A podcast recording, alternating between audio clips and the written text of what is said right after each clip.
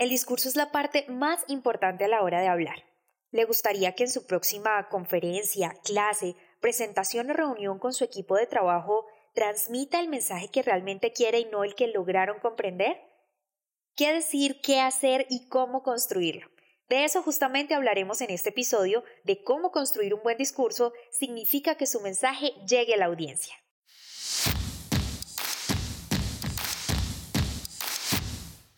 Bienvenidos al podcast En Prosa, un espacio donde analizaremos cómo mejorar tus habilidades comunicativas. En este podcast, En Prosa, te ayudamos a que no seas más el tímido del grupo, que te conviertas en todo un líder y no se te dificulte expresar tus pensamientos en el momento y la manera adecuada. Hemos seleccionado los mejores temas Tendremos entrevistas con personas que tienen experiencia en ello, donde analizaremos de manera muy sencilla, desmenuzaremos la información para que lo aprendas y practiques en cualquier área de tu vida. Soy Diana Checa, bienvenidos. Buen martes para todos, una vez más nos reunimos a hablar de comunicación, una semana más donde aprenderemos herramientas comunicativas para desenvolvernos en nuestra vida social, personal y laboral. Para el tema del episodio de hoy y escuchando sus dudas y sugerencias, por supuesto, voy a hablarles de lo que para mí es la parte más importante a la hora de hablar y es el discurso. Si usted se pone a pensarlo es, porque si usted construye un buen discurso significa que su mensaje llegará a la audiencia, independiente de la situación en la que se encuentre, si no, será muy difícil que usted logre ese objetivo propuesto. Para comenzar a crear un discurso debemos tener claro el objetivo que vamos a construir, y para que este sea realmente efectivo, este objetivo, debemos tener presente. Número uno, que no es lo mismo el objetivo que el tema. Si en mi discurso voy a hablar de ejercicio, mi objetivo no podrá ser ejercicio. Por lo tanto, debemos pensar qué queremos. Educar, informar, motivar, entre muchas otras cosas que podemos hacer con los discursos. Ya lo he dicho en otros episodios, pero recuerde que la información es poder y que usted puede lograr lo que desee con ella. Para este ejemplo diremos entonces que queremos motivar a las personas a hacer ejercicio.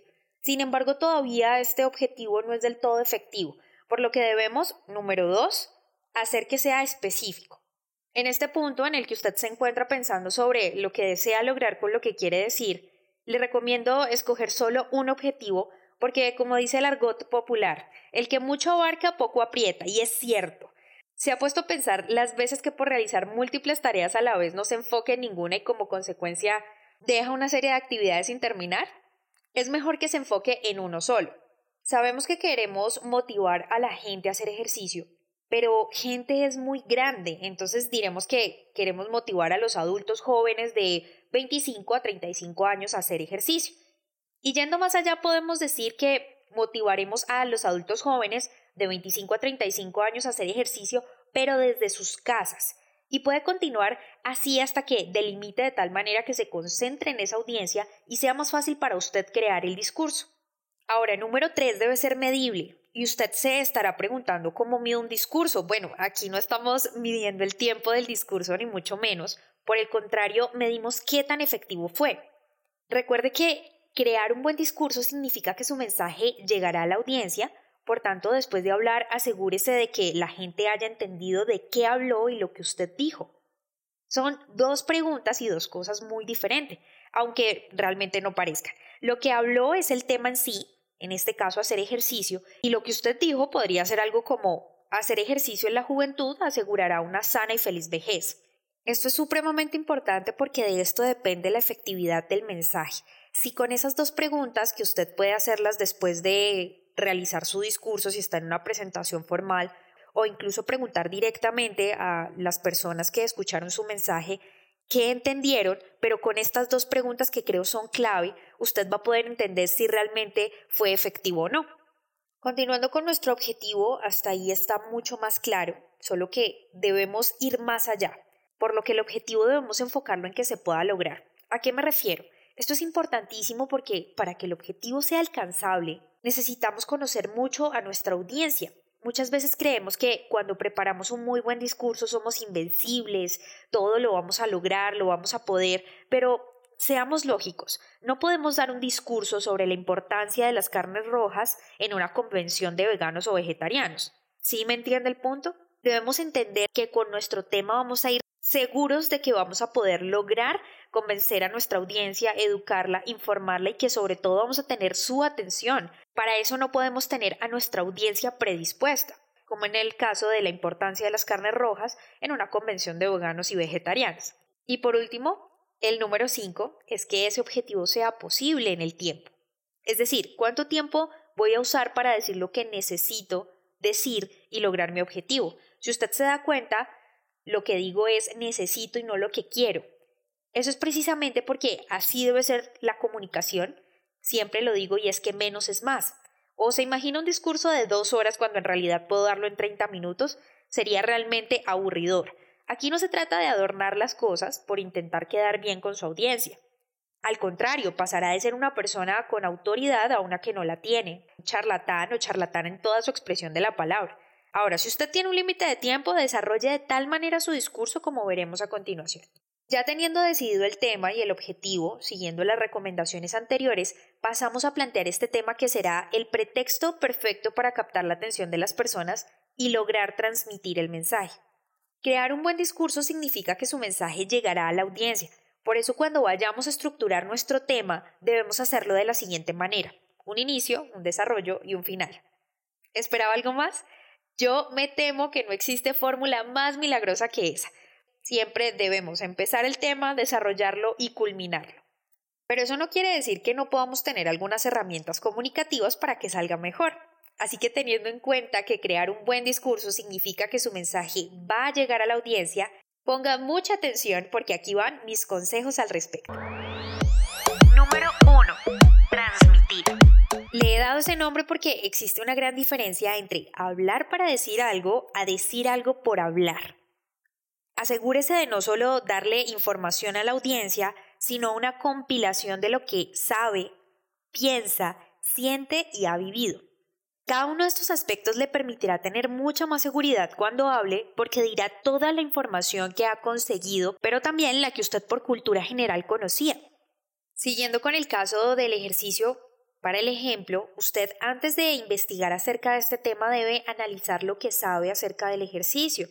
Por ejemplo, usted podría decir que es una disciplina que se practica de diferentes maneras, sabe que ayuda en la salud de las personas porque les permite respirar mejor, porque ayuda a mantener un peso saludable, entre muchas otras cosas. Este punto, al igual que en los objetivos, la invitación es a que usted se siente y piense acerca de lo que ya sabe acerca del tema y lo escriba. También debe hacerlo con lo que usted piensa de ese tema. En el caso podríamos decir que usted piensa que el ejercicio es demasiado importante en la vida de las personas por todos los beneficios que aporta a la salud. También debe hacerlo con lo que siente. Por ejemplo, usted puede decir que siente felicidad al hacer ejercicio porque descarga todas las malas energías, se siente más liviano, más tranquilo, en fin. Debe usted hacer la tarea completa hasta que llegue a lo que ha vivido ya sabemos que debemos hacerlo con lo que sabemos, pensamos, sentimos y hemos vivido. Entonces nos detenemos a pensar cuáles han sido esas situaciones en las que usted ha hecho ejercicio y así podrá decir, por ejemplo, que usted alguna vez no calentó bien y le dio un calambre o que se lesionó un poco porque no estiró adecuadamente y cosas por el estilo que le permitirán enriquecer su discurso. Ahora, ¿por qué todas estas cosas para hacer un discurso? Y la respuesta es muy fácil, porque esta es la única manera en la que usted va a lograr transmitir realmente y ponga a su audiencia en el lugar en el que quiere tenerla, justo ahí, atrapada en las emociones que despiertan cada una de sus palabras. Número 2. Sencillez. Hace parte de la tan anhelada comunicación efectiva. Es más, he visto que durante estos episodios hemos utilizado mucho el término de comunicación efectiva. Ya hicimos un episodio al respecto, pero siento que debemos profundizar algunos otros y podemos hacer otro episodio si ustedes están de acuerdo. Pero estamos hablando de la sencillez. Y como decía Aristóteles, debemos pensar como piensan los sabios, pero hablar como la gente es sencilla. Debemos tener nuestro cerebro en total capacidad de expresarse frente a una audiencia que nos entienda la jerga propia del tema, a una que jamás haya escuchado acerca de él. ¿Y cómo podríamos hacerlo? Siempre he dicho que cuando entendemos bien un tema podremos explicarlo con facilidad. Y si no es así es porque nos hace falta estudiarlo mejor. Se trata entonces de hablar para nuestra audiencia, no para nosotros mismos. Dejemos la vanidad y aprovechemos el hecho de que por fortuna el lenguaje se ajusta a nuestra audiencia. Cada aspecto se relaciona con el otro y se complementa también del mismo modo en el sentido contrario, como dijo alguna vez una reina de belleza. Pero siguiendo en realidad con el término brevedad, lo que busco es que comprendamos algo supremamente importante. La gente va a mantener su atención en lo que digamos tan solo por 10 minutos. ¿Escuchó bien? 10 minutos. Esto no lo digo yo, lo dice John Medina, que es el director del Brain Center de la Seattle Pacific University. Hay muchos autores, muchos estudios que determinan que no son 10, que son 12, que son 7 minutos, pero al final los minutos no importan. Su discurso durará lo que tenga que durar porque no es lo mismo hablar en las palabras de una reunión familiar que en una conferencia o en un congreso donde tiene cuatro horas para su ponencia. Aquí, como en la mayoría de las situaciones, el tiempo es relativo, porque se ha puesto a pensar que cuando la está pasando bien el tiempo se le hace supremamente corto y cuando por el contrario está muy aburrido el tiempo parece detenerse. Bueno, eso es porque la brevedad también es de sensaciones. La audiencia no debe saber el tiempo de duración de su discurso, sino simplemente disfrutarlo. Winston Churchill decía y opinaba que un buen discurso debe ser como la falda de una mujer, suficientemente largo para cubrir el tema, pero suficientemente corto para crear interés.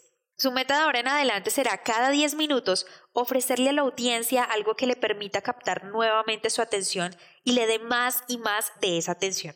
Como ve, construir un buen discurso significa que su mensaje llegará a la audiencia. Es una realidad. Y estos pasos estoy segura que le van a ayudar a darle una mirada e imagen ganadora la próxima vez que hable en público. Muchísimas gracias una vez más por acompañarme en este martes de En Prosa. Estamos en modo en prosa, numeral, modo en prosa. Quiero que me sigan escribiendo sus mensajes a través de mis redes sociales con ese numeral o ese hashtag modo en prosa. Por lo pronto nos escuchamos en un próximo episodio. Si te gustó este podcast, compártelo. No olvides suscribirte para recibir más información www.enprosa.com y síguenos en Facebook, Instagram, Twitter y YouTube arroba en prosa podcast, arroba en prosa podcast para que te enteres de nuestras novedades y nuevos programas.